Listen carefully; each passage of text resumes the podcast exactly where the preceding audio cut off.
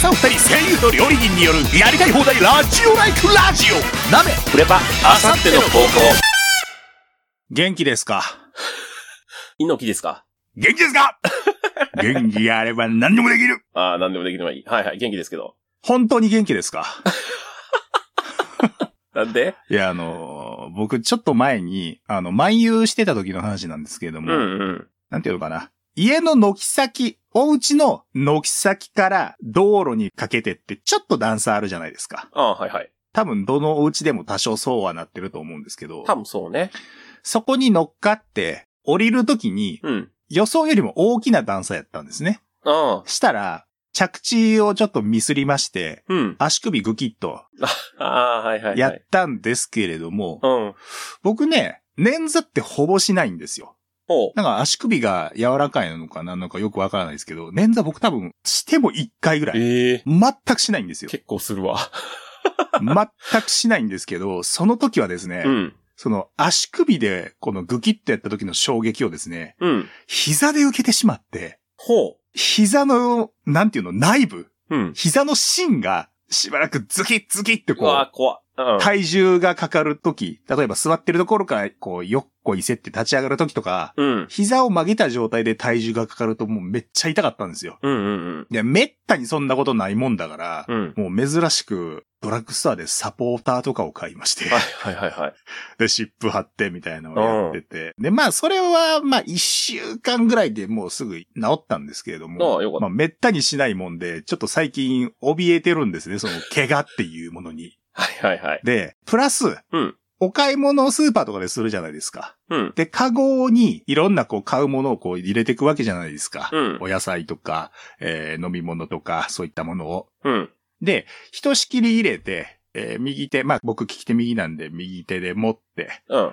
えーレジの前に並んでた時に、うん。腕のさ、こう向きをさ、手首を返すと、ちょっと負荷がかかる筋肉が少し変わるじゃない、うんうんうん。だからしんどくなった時にちょっとこうやったりするじゃない、うん。それをこうやってたら、うん。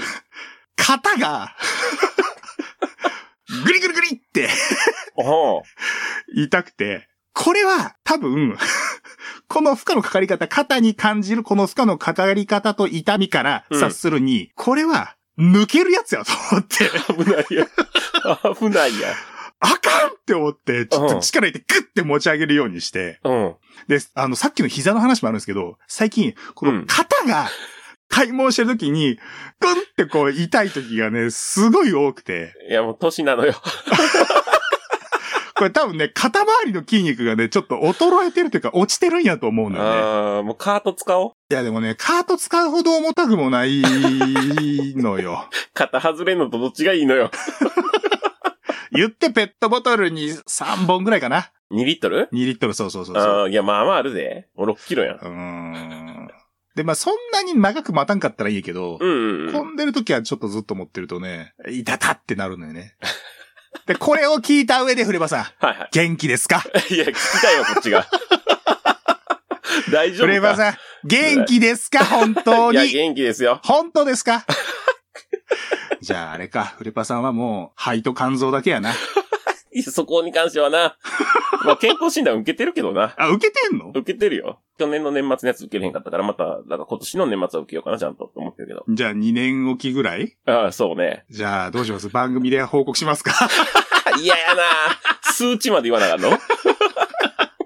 なんだっけ？ガンマ、えーガンマ GDP だっけ？嫌やな、数値言うのは。ドラムロール。嫌や、嫌やって。やって嫌やわ。それがどんな数字やったかわからんけど、130とかって言うんでしょ？あまあそうね。そうね。嫌やな血圧とか言いますか？嫌やな。血圧はちょっと高めなんよな。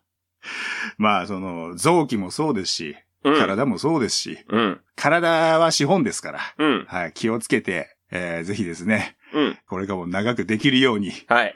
注意だけしといてください。わかりました。はい。はい、じゃあそれでは今回も行ってみましょう。はい。鍋フレパ、あさっての方向。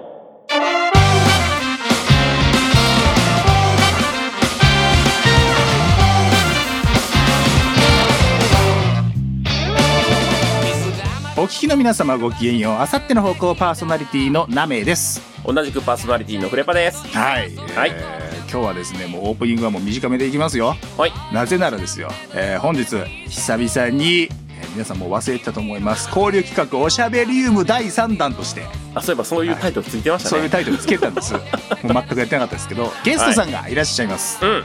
告知の方もしておりましたけれども、はいはいえー科学系ポッドキャストサイエントークのレンさんとエマさんが本日、えーゲストとして、えー来ていただけるということで、えーこの後登場していただくんですけれども、はいはい。久々にこうなんていうんですか畑違いといいますか別ジャンルの、そうねえーゲストさんがいらっしゃるということで、あのフレーマンさんと鈴木何がさん以来のこうバカなことを言い合ってこうゲラゲラわははやっているポッドキャストではないところのゲストさんがいらっしゃるということで楽しみ。うん。どうなるかっていうね、まあ、まさしく化学反応どんなのが起きるのかっていう うまね言わんといてくれるかないちいちえーまあそういうものをね、えーまあ僕らも何ができるかなっていうのを考えつつ、えー今日はおもてなししつつお届けしていきたいと思っておりますんで、はい皆さんからねたくさんのメールもいただいておりますのでそちらも紹介しつつ、えーお届けしていきたいと思っておりますので、はい。はい、今回もお付き合いのほどよろしくお願いいたします。あさっての方向この番組はシガゴーブラックス応援プロジェクトブラックキャンプニッチもサッチも二枚舌。30代のラジオごっこ。お日様ぽかぽかラジオ。週末の全裸ディナーの応援でお送りします。ブラックキャンプ代表山本。野球大好き声優小川秀和がお送りする YouTube プログラム GO SHOW ブラックスプロ野球チームシガゴーブラックスのさまざまなトピックを取り上げ応援していくこの番組。観戦レポートや選手へのインタビューなど生の声もお届けしますよ。あなたもチャンネル登録して黒に染まろうぜ。さあご一緒に GO SHOW ブラックス時刻は22時15分を回りました。ここでお知らせです。2022年1月になんとあのインキャメンヘラアラフォー男子、ロバート・ジンマー氏がポッドキャストを始めることにしました。飽き性で気分屋な性格、友達もいないため一人でやろうと決意。暇すぎて寝ることにも飽きた方がいましたら、ぜひ、お日様ぽかぽかラジオと検索フォローをお願いします。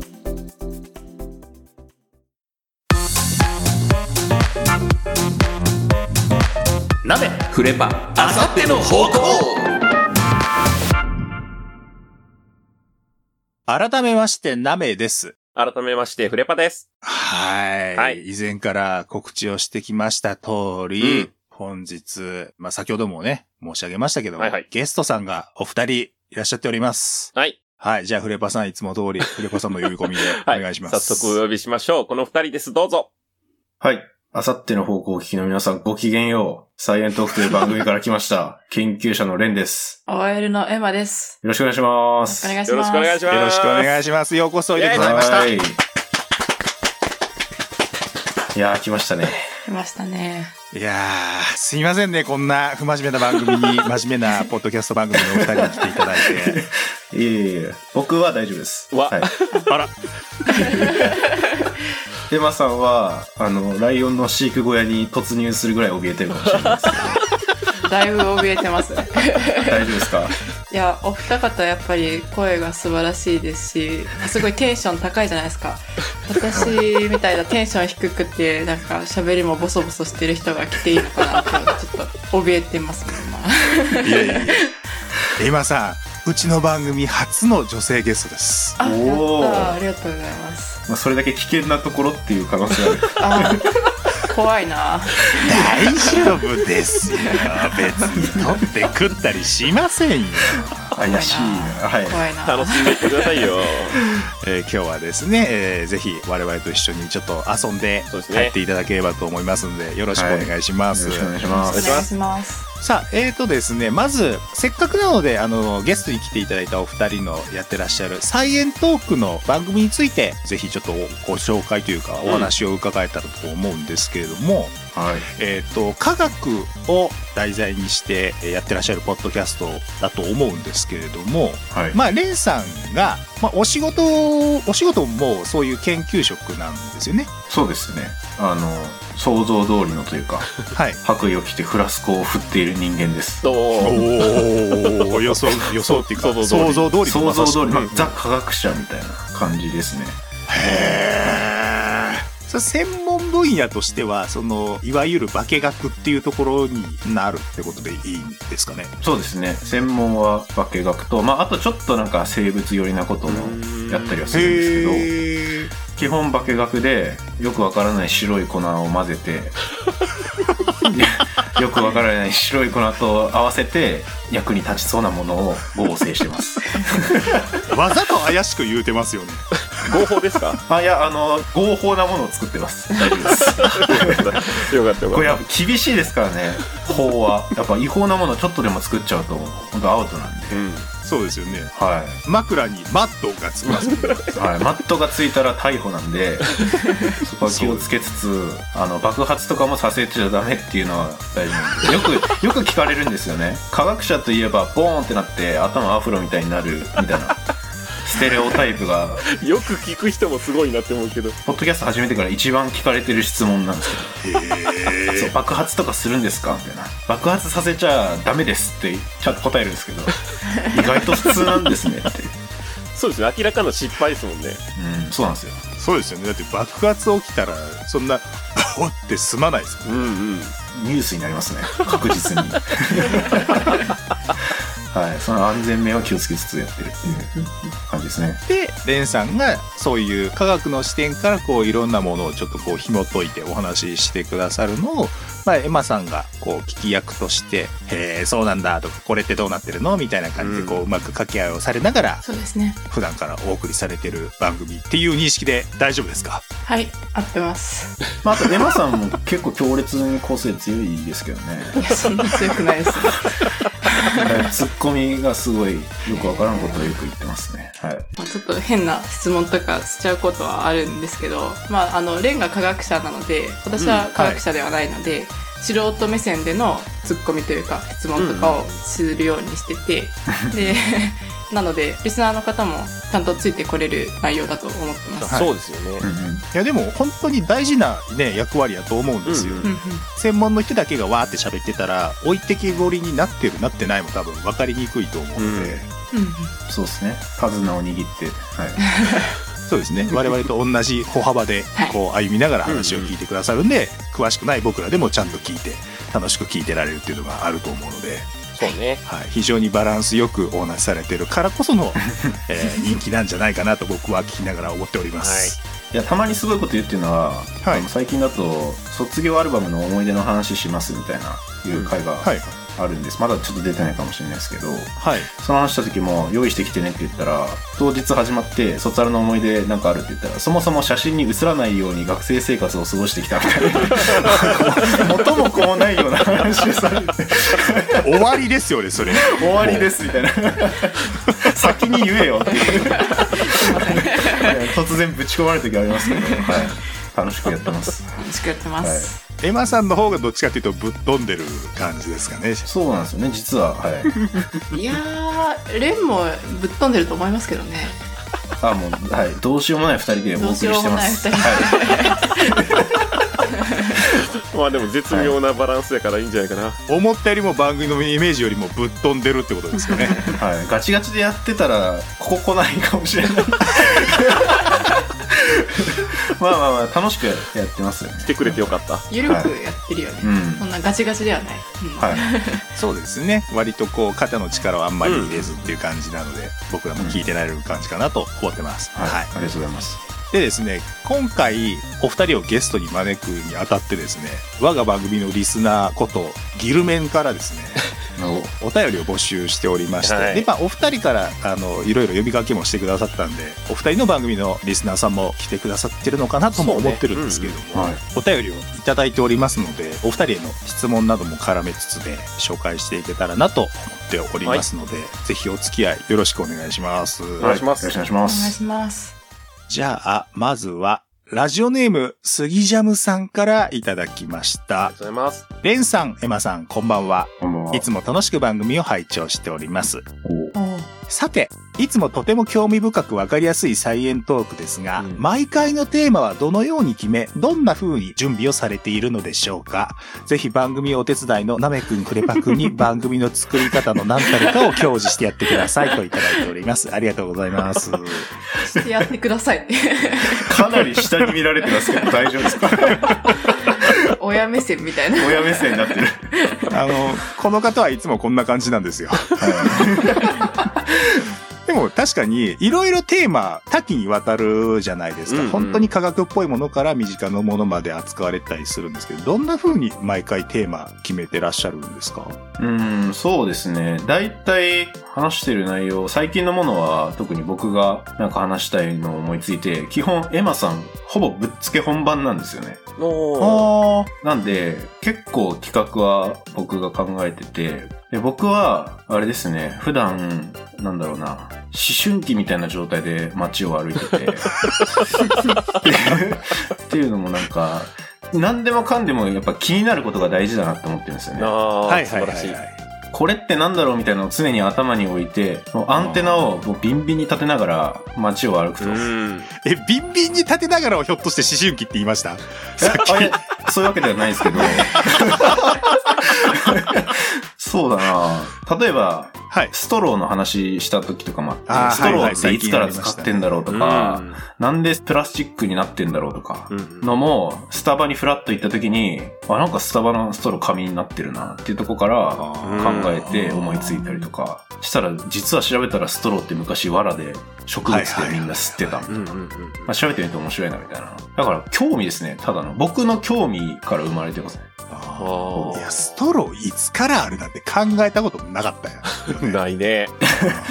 でも、いらないっちゃいらないじゃないですか、ストロー。まあ確かにそうなんだなまあ確かに。そうそうね。でも生きていけるね。うん。うん。で、それが今ゴミ問題でめっちゃストローが悪者にされてるのも、いや、うん。自分たち作ってきたじゃん、みたいな。うん。そんな感じですね。はあ。エヴァさんから今までテーマ出したこととかってないんですか？あ、ありますよ。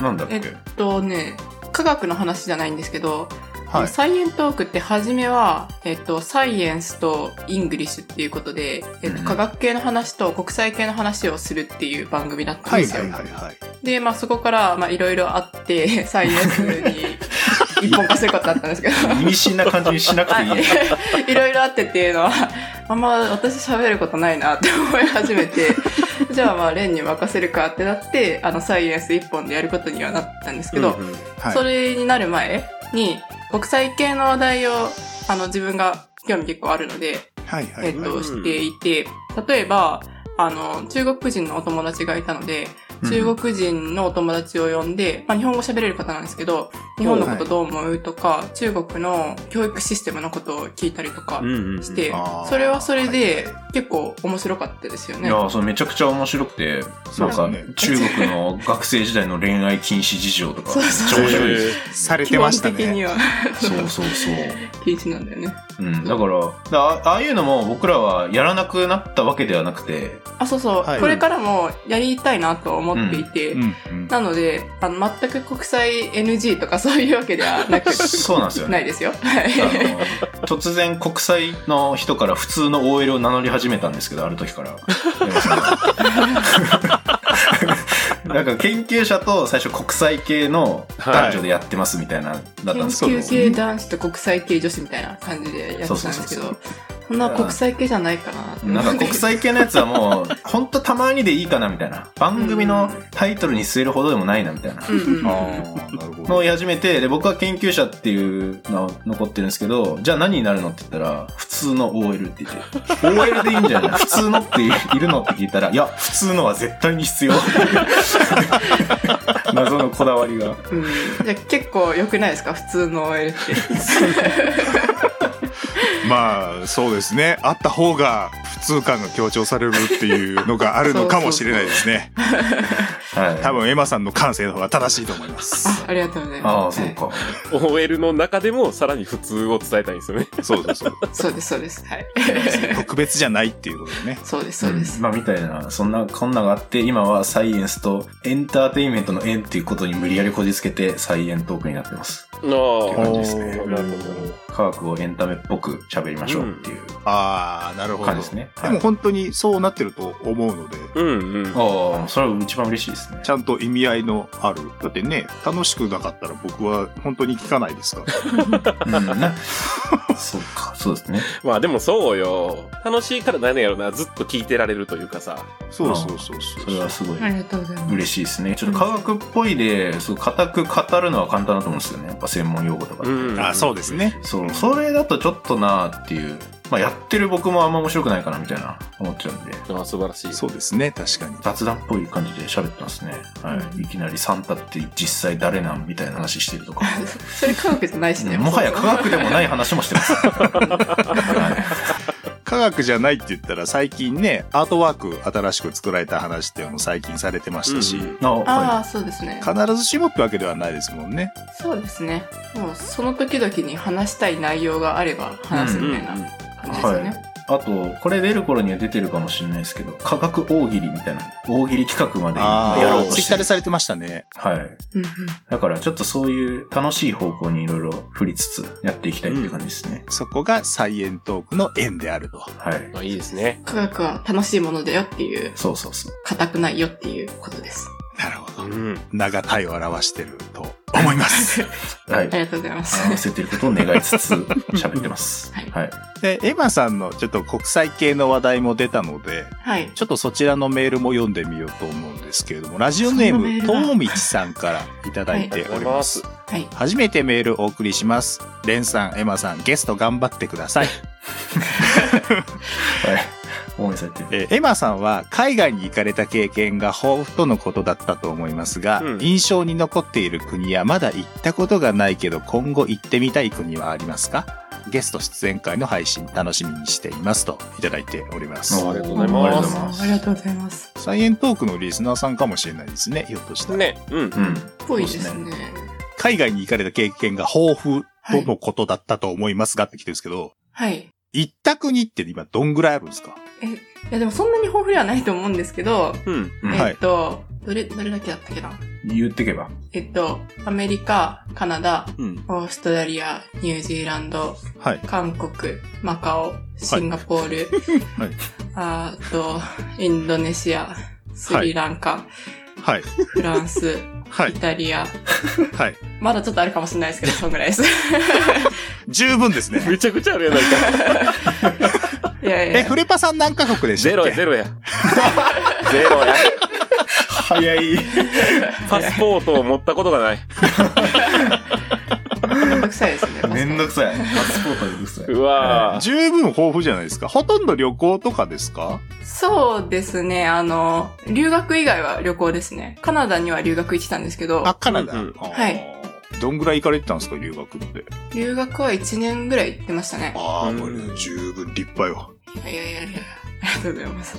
印象に残ってる国って、じゃあちなみに、うんその中だとどうですかね？すごいいっぱいあるんですけど、まうんあ、あえて言ったら、あの、ニュージーランドに、はいはい。テカポ湖っていうのがあるんですけど、テカポ？ティカポ。テカポ湖。うんカポ。うん。はいでそこの星空が、あの、世界遺産に登録できるぐらいすっごい綺麗なんですよ。へー星空が、星空が、へえ。あの、日本で普通に星空見てたらあんまり星とか見えないじゃないですか。はいはい。そうですね。なんですけど、そこはもう星だらけで、星の方が空よりも多いぐらい。い星の方が空より多い。持ってない？大丈夫ですか本当に？や、本当に、あの、普通、あの、空の黒の方が圧倒的に、あの、星の白より多いじゃないですか。はい。そうじゃなくて、あの、星の白の方が圧倒的に多くって、あの、黒がほぼ見えないぐらい、もう、すっごい星なんですよ。すごいな。え？その感覚はわからんからすごあ、い。でも今、テカポ湖で検索したら、結構本当にそうですね。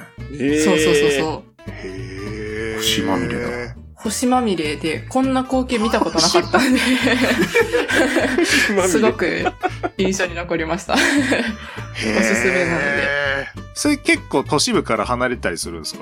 あー、そうですね。確か離れていたような気がします。あはい。ちょっとしっかり覚えてないんですけど。はい。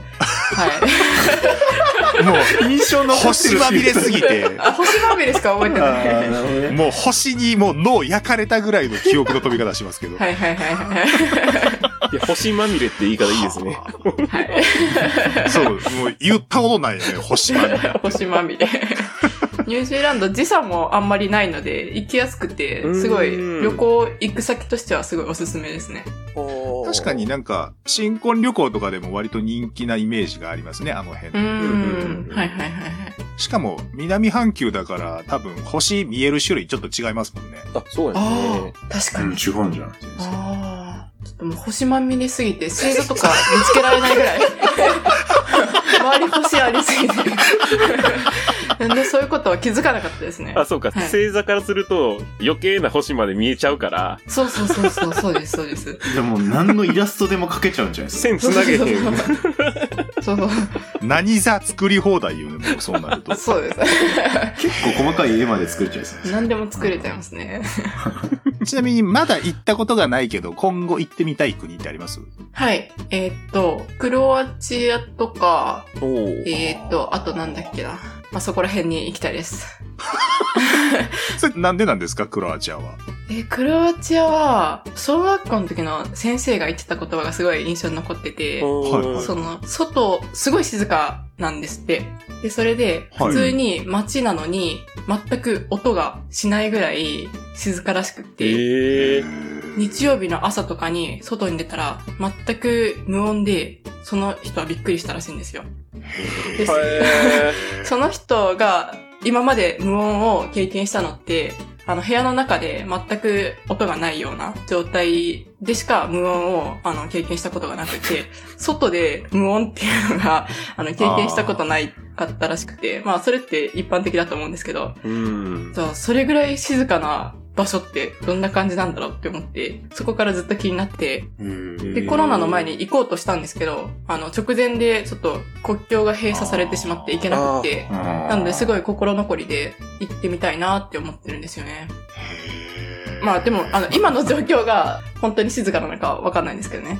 その、はい私が小学校の時の先生が言ってたことなので、もしかしたらもう観光客とかに溢れ返ってるかもしれないんですけど、うん。まあ、とりあえず見てみたいなとは思ってます。へーすごいね。なんか文化財を見たいとか、こう自然に触れたいっていうより、何もないとか、こう、ないことに触れたいってすごいね。日本の田舎じゃダメなの？でも日本の田舎でもさ、虫の声とかしてさ、ああ、もう環境も全くないってことだ。そう、シーンっていう音が聞こえるぐらい無音だったらしくて、へそれって面白いなーって思って。あ、無音ってすごいよね。で、多分かつ、その風景とかめちゃくちゃ綺麗なんですよ。ーうんそういうところに、こう一人でダラーンって行ってみたいなっていう。クロアチアって確かオレンジの屋根のとこですよね。あの、オレンジの屋根かもしれないです。曖昧。すいません、あんまり分かってないんですけど。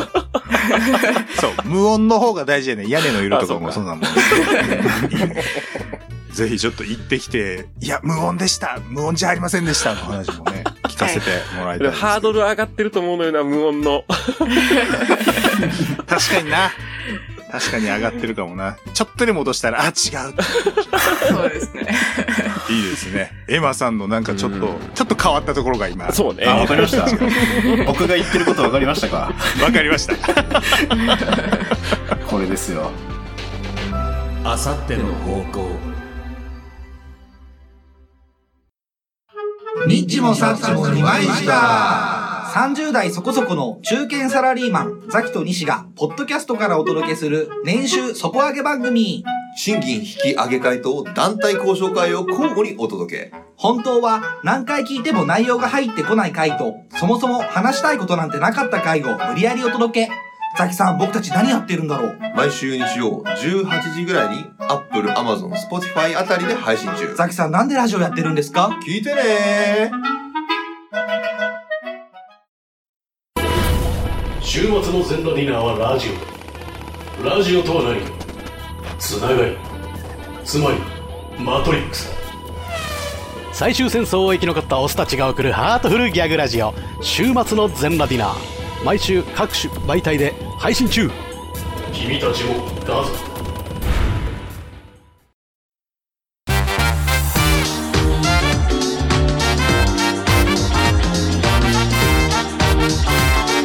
あさっての方向。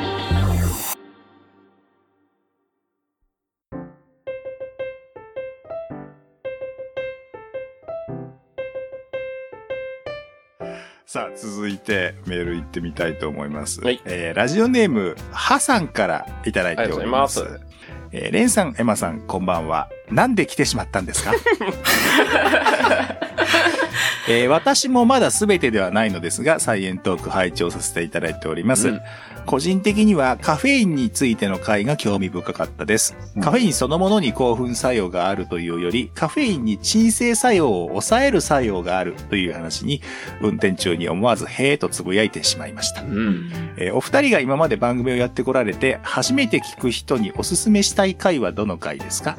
そして、えー今お二人をもてなしているそこの二人はおそらく、こんなことをサイエントークで話してほしいみたいなことを厚かましくも考えていると思います。ぜひ聞いてやってくださいといただいております。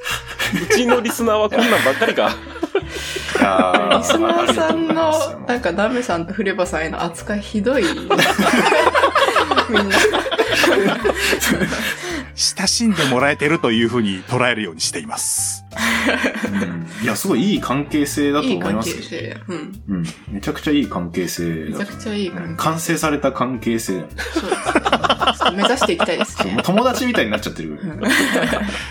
いじりですからね。うん、はい。いや、いじられるパーソナリティはいいパーソナリティですよ。そう。確かにカフェインの回僕も好きだったんですよ。うん。おまさしくこの書いてあること僕も知らなかったんで。うん。はいはい。そうよね。嬉しいな。興奮するって思うもんね、なんかね、イメージ的には。そうそうそう。んカフェインで興奮してるんやと思ったらうん別にそうじゃなくてっていう話でしたからね。うん。いや、そうなんですよね。本来くっつくやつがくっつかなくなるみたいな。うん。マイナスかけマイナスみたいな。そう、邪魔するんですよね、カフェイン。そうですね。いやこれは僕も興味深かったなと思って、印象に残ってますね。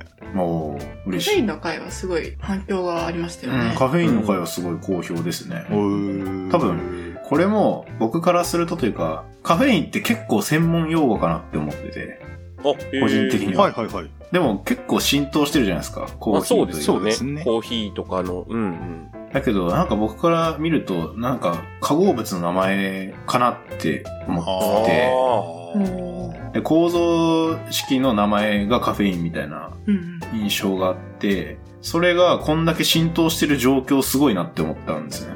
これを話そうと思ってる僕が。なるほど。で、だから多分言われてみたらカフェインってなんだろうって結構気になった人が多かったのかなっていうのはありますね。あの、寝れなくなるみたいなイメージがあるじゃないですか、カフェインって。だから、ねノンカフェインのお茶とかコーヒーとかが出てるんで、はい。そういうのでやっぱり耳にはすると思うんですよね。そうですよね結。構だから一般的な言葉になってきてるんじゃないかな。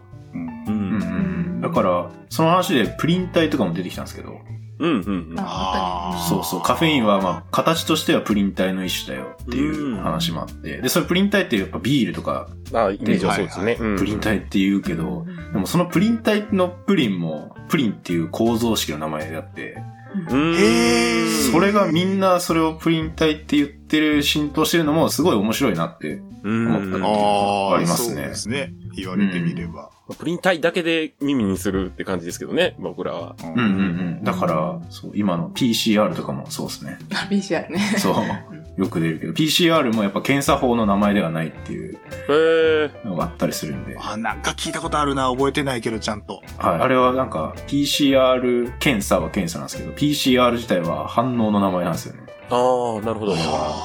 ポリメラーゼチェインリアクション。だから、反応なんですよね。はいはい。みたいな。えでもそれって結構、別に知る必要はないんですけど、知ってたらちょっとおもろいなみたいな感じありますよね。なんとなくこう世の中に浸透してなんとなく使われてるけど、それをちゃんと掘り下げてみると実はこういうことなんですよみたいな。うん実態を知るとこうですよみたいな。なんかそこに面白さがあるかなって。で、あ、質問はあれでしたっけ？一番聞いてほしい。あ、そうですね。えーと、そうですね。回初めて聞く人におすすめしたい回は。初めて聞く人におすすめ、ありますうーん。あの、第1回って自己紹介の回なんですけど、あれは絶対聞いてほしくないんですよね。なので、わかるわ、でも。でも今言ったらみんな聞きに行きますよ。いや、マジで、マジで声違う。うんいや、なんか特に私の声が違うらしくって、なんかすごい緊張してて、すごい外向きの声になって、差を聞かれるのがすごい恥ずかしいので、それは聞かないでいただきたいんですけど、逆効果でこれ言えばいい。あの、初めてだったら、50回と51回が自己紹介をもう一度してる回なんで、はいはいはい。えっ、と、そこで私たちのことを知れると思うので、そちらを聞いていただければと思います。うん。だ50、51と第1回を聞き比べれば一番いいってことですね。いやいやいや、大体聞かないでください。いや、50回、いやそれこそ51回かな。ナメさんがお便り、あ、そうそうそう。あーそうですね。ビーズの話もありましたはい、ビよね。ーズのお便りをくれて、そ、それが51回なんですけど、これぜひあさっての方向リスナーの方にも聞いてほしいですけど、うん。ぜひぜひ。51回はうん、ナメさんの熱いビーズのお便りの後に、全くビーズを知らないエマさんが、結構面白いこと言ってるんで。いや、実はですね、ちょっとそのメールも来てるんですよ。あ、それも来てるんですね。来てるんですけど、まあ僕らがこのサイエントークで話してほしいみたいのは、はいプレマさんあります？ああ、そうね。いや、でも、こっちからわざわざこれっていうよりは、レンさんが面白いって思ったやつを聞きたいかな、やっぱり。ううんあーまあ、でもなんかさっきのカフェインみたいな、日常の疑問みたいな、たまにやっぱお便りでいただくこともあるんですよね。あはいこれってどういうことなのかちょっと調査してほしいですとか。調査依頼が、探偵ナイトスクープみたいなことが。あーなんかそんな感じで、結構最初の方とかは調査依頼募集してそれに答えた回とかもあって、海ってなんでしょっぱいですかとか、ああ。男と女で走り方が違うのはなんでですかとか、結構いい質問なんですよね、でも。それって結構ちゃんと論文とか出てて、えみたいのをちょっと紹介してみるとか。まあ、そんなのもやってたりしますね。今ちょっとお便り溜まってはいるんですけど、いろんな疑問がちょこちょこ来てて。まあ楽しみ。はいえ、これちなみに僕じゃあ一個言ってみてもいいですか？ああ、ぜひ、はいあの、ジャイロ効果ってあるじゃないですか。ジャイロ効果、はい。あの、コマを回すと回ってる間は安定するっていう。う。うんんうんうん。本来だったらコテンと倒れちゃうもんだけど、回ってる間安定してちゃんと立ってるっていうのが、あれまあ簡単に言うとジャイロ効果ですよね、きっと。うんうん。で、あれって、コマって重力に対して垂直に軸があって、で、回転してるから安定するっていうのはなんかわかる気がするんですけど、うんうんうん。あの、自転車もあれ走ってられるのってジャイロ効果ですよね、確か。ああ、そうですよね。うんあれって軸の向き違うじゃないですか。軸の向き。えっ、と、地面に対して平行の軸で回ってるじゃないですか、車輪って。はいはいはいはいこれ軸の向きが違うのに、どっちも作用してるっていうのも、なんでなんだろうって思うんですよ。ああ、なんであんどっちも安定するのか。なんか重力と全く関係なくジャイロ効果って働いてて、で、軸の向きとか全然関係ないのかっていうのが僕ちょっと不思議で。でうんも、かかる方向って、多分回転したという横あそうですそうです。そうじゃないですかね。うんうん。あこれはちょっとまた今度やりますね、じゃあ。お レンは物理じゃないからね。物理、物理は結構下調べしてるんですよね、いつも。やるとき。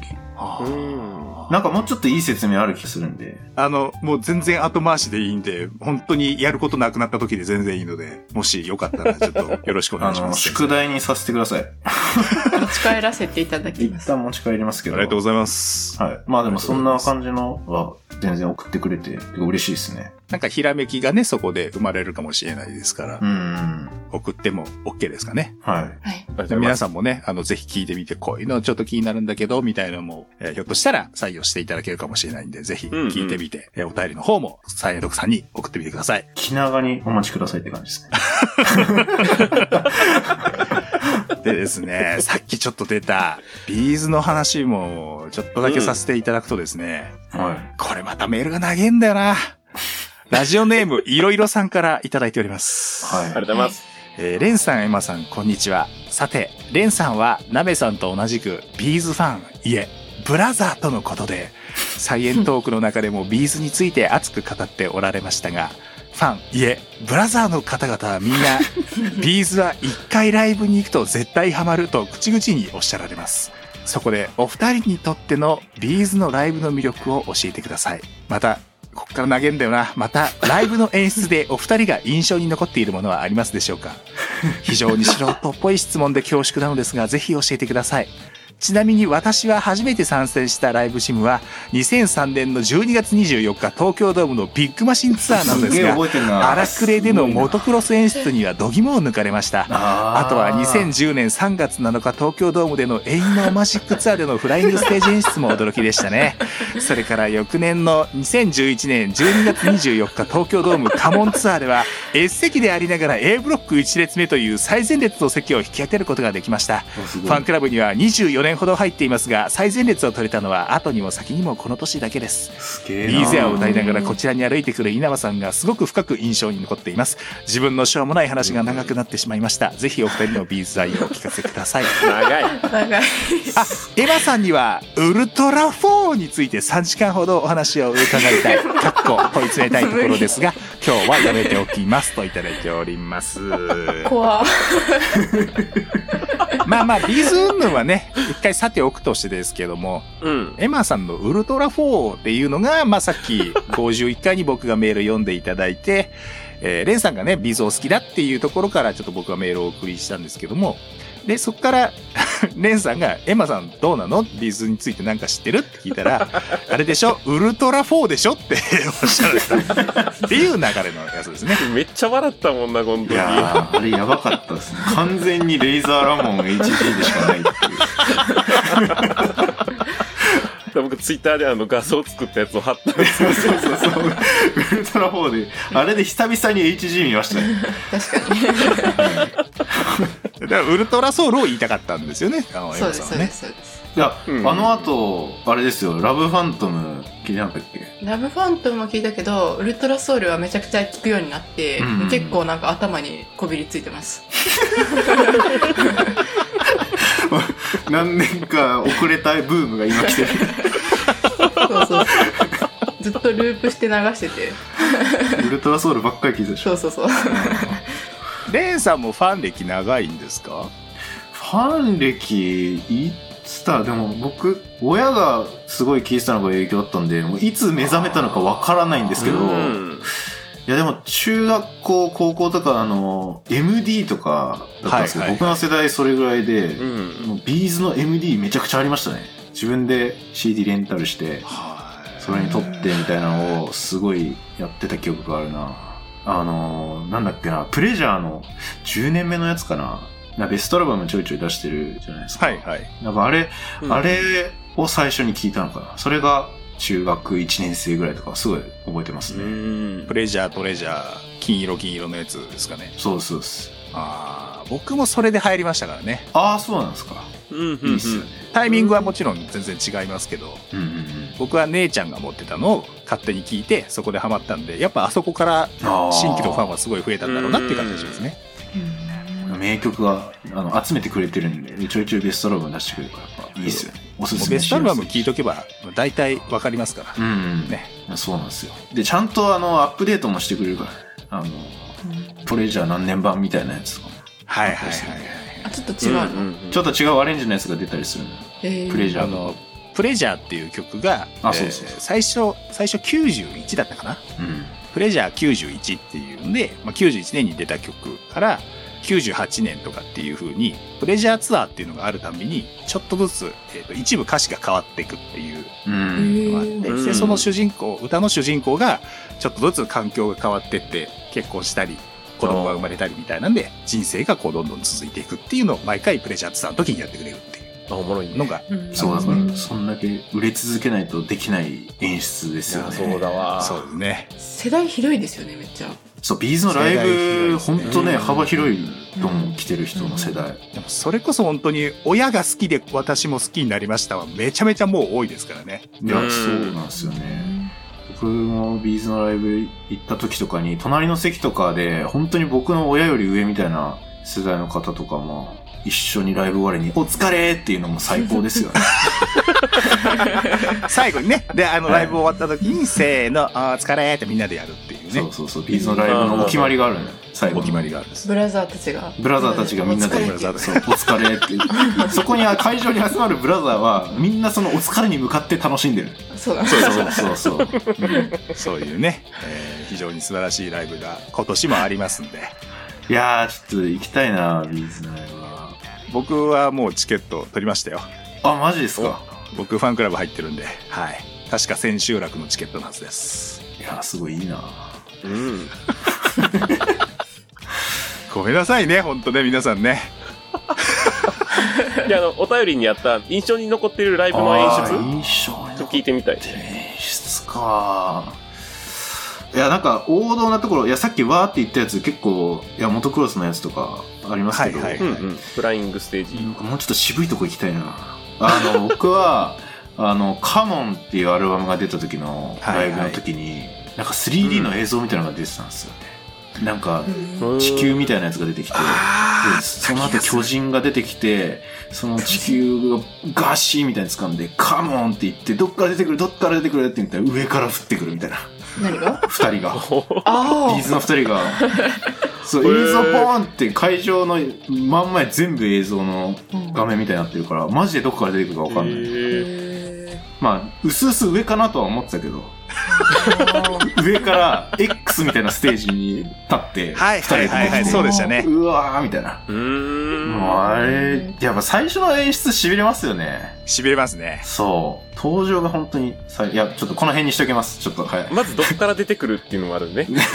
はい、下から飛び出てくることもあるんで。はいそうそうそう。競り上がりとかもね。競り上がり結構多いですからね。うん。なみちゃんは？あのね、いやね、これね、僕、一応二つあるんですよ。一つは、ラブファントム、先ほど名前出ましたけど、ラブファントムっていう曲って最初ライブで初公開されたんですよね。発表がもうリリースされる前にライブで確かやられて。で、えっ、と、その演出で、はい。稲葉さんがステージの両脇に立ってるでかい支柱があるんですよね。柱があるんですけど、うん。えー帽子かぶってマントつけて、えーそこから垂れてるワイヤーに足引っ掛けて上にキューって柱の上に登っていくんですよ。うん。で、あれ柱多分20メーター、25メーターとか、ひょっとしたらもっと高いぐらいの位置まで上にまで行くんですよ。で、そこで松本さんのギターの先端についてるレーザービームを胸に受けて、稲部さんがそこから落ちるっていう演出を最初やったんですよ。曲の中で。今さんついてこれてる？あ、いや、ついてこれてますよ。説映画の話とかじゃないからね、これ。いや、分かってる。飛び降りるっていう演出をやったんですよ。描写がすごい分かりやすいので、ついていけてます。で、お客さんはみんなそれを知らないわけですよ。初めてライブに行ってるわけだから。うんで、目の前で稲葉さんが飛び降りたんだってみんなファンが、はっってなって、で、もちろん飛び降りた後、すぐまたステージ上に現れて、次の曲歌うんですけども、まあ伝説としてもう語り継がれてる演出なんですよ。これを過去の曲をいろいろやってくれるプレジャーツアーの中で、それをもう一回やってくれた時があったんですよ。うんそれを僕生で見て、へえ。これかって。あ、もう一回やったんだ。それ知らなかったっすね。ああ、それはテンション上がるでね。確かね、改めてやったのと、確かもう一回確かやってると思う。ええあ、そうなんんだ。すっごい昔の映像だけで見た記憶がある。またやるかもしれないですね、じゃあ。やってくれると思います。でもそれを楽しみに。あと、これも過去やったやつの再現なんですけど、えっ、と、アローンっていう曲を、うんうん。稲葉さんがピアノ、グランドピアノを弾きながら。弾き語りをするっていうのがあるんですけど、そのピアノの上に松本さんが乗ってギターを弾くっていう演出があったんですよ、昔。これだけ聞いたら、まあちょっとなんか笑っちゃう感じだと思うんですけど、でもそれはファンとして、そのライブをリアルタイムで見てない世代としては、それをもう一回やってくれたんですよ。それをマジで生で見たときに、これかっていう。これかっていうので。伝説もう一回再現みたいな。まあ、伝説のやつやってくれるのはやっぱテンション上がるやろな。最近よくやってくれるんですよね、昔やった演出をもう一回。うんうんうんエモいな。いや、あと本当はラブファントムの間に火の鳥を挟んでまたラブファントムに戻るっていうあの演奏の演出はすげえ良かったなと思ってますけども、これもうマジでね、うん語り出したら止まらないんですよ。もう今、かもうめちゃくちゃ時間オーバーしながら喋ってるんですけど、これ2時間ぐらいいけます？もう、それはもう別のとこでやろう。別のとこで。確かに。別なところでビーズ談義。うん談義をちょっとまた改めてさせてください。コラボ。ビーズコラボ。べ別、別で。ウルトラ4はもう大丈夫。言うことない。言うことないです。もう大丈夫いじっていく。まあね、その時はまたフレパさんとエマさんにも付き合っていただきます。強制参加で付き合っていただきますね。いや、全然聞いてて楽しいけどな。いやー、メールがね、実はまだあるんですけども、あー、申し訳ない。うん紹介できてなくて本当に申し訳ない。あでもそんな来てるんですうんすごい。なんですけど、A パートはですね、こうやってお便りを紹介させていただきました。皆様送っていただいて本当にありがとうございました。ありがとうございま。ます。ではですね、A パートはここまでとさせていただいて、引き続きはい B パートでもですね、お二人にもお付き合いをいただこうと思います。はい。予定よりも時間オーバーしておりますが、お付き合いのほどよろしくお願いいたします。はお願いします。お願いしますい。。まだ元気ですよ。